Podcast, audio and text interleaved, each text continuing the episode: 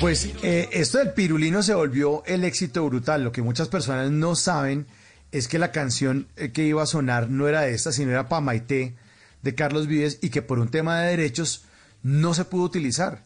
Y yo creo que no hubiera sido tan impactante esta canción del pirulino, que es un relajo, y el baile además de Miguel Baroni, magistral, con esta canción de los, de los Golden Boys que se llama El Pirulino.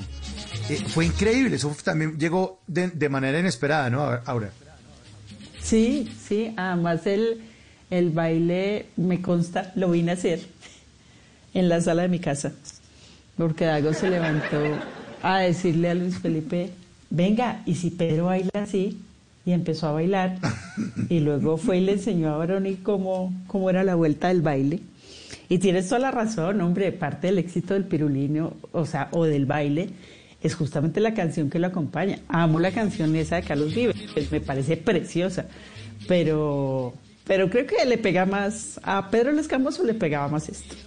Claro, esto es mucho mejor.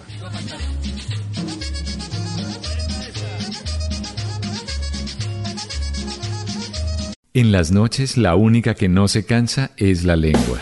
Por eso, de lunes a jueves a las 10 de la noche empieza Bla Bla Blue con invitados de lujo. Le saluda la chilindrina. Soy Bonnie Cepeda. Les habla Michelle Brown. Yo soy Liz Pereira. Checo Acosta, el príncipe del carnaval. Soy Claudio Bamón. Los saluda Alfredo de la Fe. Yo soy María. Con buena música, con historias que merecen ser contadas, con expertos en esos temas que desde nuestra casa tanto nos inquietan y con las llamadas de los oyentes que quieran hacer parte de este espacio de conversaciones para gente despierta. Bla bla blue. De 10 de la noche a 1 de la mañana. Bla bla blue.